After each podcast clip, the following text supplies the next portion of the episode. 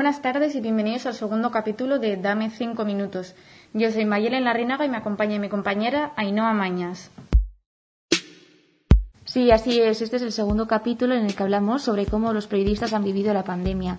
Recordemos también, Mayalen, que hay un primer capítulo en el que nos cuentan su experiencia personal, ¿no? En este segundo vamos a centrarnos cómo ha afectado esto a la población y qué es lo que, la opinión que tienen los periodistas de esta situación.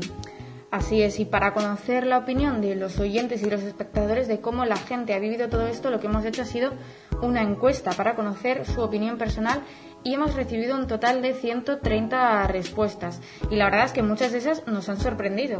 Sí, la gente se ha mojado y se ha atrevido a dar incluso su opinión más personal, ¿no? Sí, la mayoría de ellos coinciden en que la información sobre el COVID ha sido excesiva y que se han llegado incluso a saturar y puede que sea una de las razones por la que muchos de ellos también se informaban más al principio de la pandemia que ahora. Es más, Joana Echave de Informativos Telecinco asegura que la información era abrumadora y que en muchas ocasiones ni siquiera los periodistas entendían los datos y tenían que hacer un ejercicio previo de comprensión para después contárselo a los espectadores. Son muchos datos, son muy difíciles, no somos epidemiólogos, entonces, pues claro, primero tienes que entender tú los datos, interpretarlos y luego contar a la gente lo que hay. También es verdad que el gobierno vasco cuando ponía, por ejemplo, nuevas medidas que entrarán en vigor tal día, pues a veces los términos que usaban ni los propios periodistas que hablábamos entre nosotros entendíamos muy bien lo que quería decir. Eh, era limítrofe, eh, municipio tal, y todos decíamos, a ver, entonces, que nos quede claro, es eh, de esta forma, es de, esta otra forma, era todo como muy ambiguo, un poco, pues no sé si es para cubrirse las espaldas con las cosas, no lo sé, pero a veces sí que era un poco, ostras, tenemos que hacer doble trabajo, entender bien lo que quieren decir los datos y las cosas para luego poder explicar a la gente y explicarlo bien, por supuesto. Claro, es que se han enfrentado a una situación desconocida tanto periodistas como sanitarios. Incluso han llegado a ponerse en riesgo con muchos de los enfermeros que han luchado contra la pandemia. Pero sin embargo, el 65% de las personas que respondieron a la encuesta no los consideraban como un grupo de riesgo. ¿Qué opinará John Larrauri? Lo escuchamos. Hay muchos periodistas pues que esto que informan desde las UCIs, que hacen reportajes de cómo están pasando este trance, pues los enfermeros de UCIs, enfermeros de hospitales, etc., etc., pues yo sí creo que esa gente sí puede ser considerada de esto. Esos periodistas, esos informadores sí pueden ser considerados de riesgo.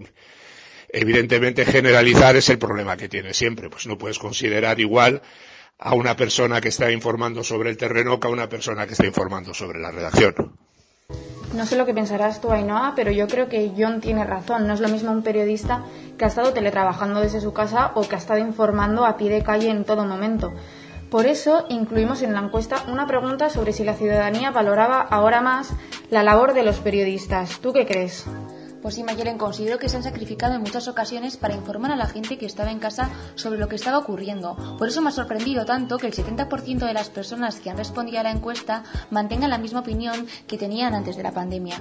Luego ya la calidad de cada medio, al igual que siempre, es diferente. Bueno, así lo confirma John Larrauri. Yo creo que tiene que ser la gente la que valore si el trabajo de los medios ha sido el correcto o no, porque ya te digo, muchas veces eh, los periodistas lo vemos de lo vemos de una forma, creemos que lo que estamos haciendo está bien, pero la gente pues no, no lo percibe así. Mi opinión personal, pues que evidentemente ha habido, ha habido de todo. Pues ahí no, no puedo estar más de acuerdo con John, porque al final, desde antes de la pandemia, como tú bien has dicho, es obvio que a cada persona le gustará más un canal o un medio concreto, porque para gustos los colores. Además, es que todos los periodistas han sido portavoces del gobierno, ya que eran quienes ofrecían datos únicos y que no podían contrastar y es por eso que la fiabilidad de los medios también ha sido cuestionada muchas veces. Así nos lo cuenta Joana cómo ha vivido esta situación. Como todo en la vida, pues seguramente se habrá ocultado información, pues seguramente y se habrán explicado las cosas de pues pues eh, como le convenga a los que llevan todo esto, pues eh, sí, seguramente. Seguramente, pero bueno, nosotros no lo sabemos. O sea, es que nosotros informamos de lo que nos dice el gobierno. Si a nosotros el gobierno nos eh, miente, pues eso ya es otra historia. Bueno, lo que está claro, Mayalen, es que es algo nuevo para todos y cada uno lo ha hecho lo mejor posible. De hecho, hay quienes definen como una experiencia enriquecedora y de la que han aprendido muchísimo. Bueno, y con esto nos despedimos del segundo capítulo de Dame cinco minutos acerca de cómo los periodistas han enfrentado a la pandemia desde sus inicios hasta el día de hoy.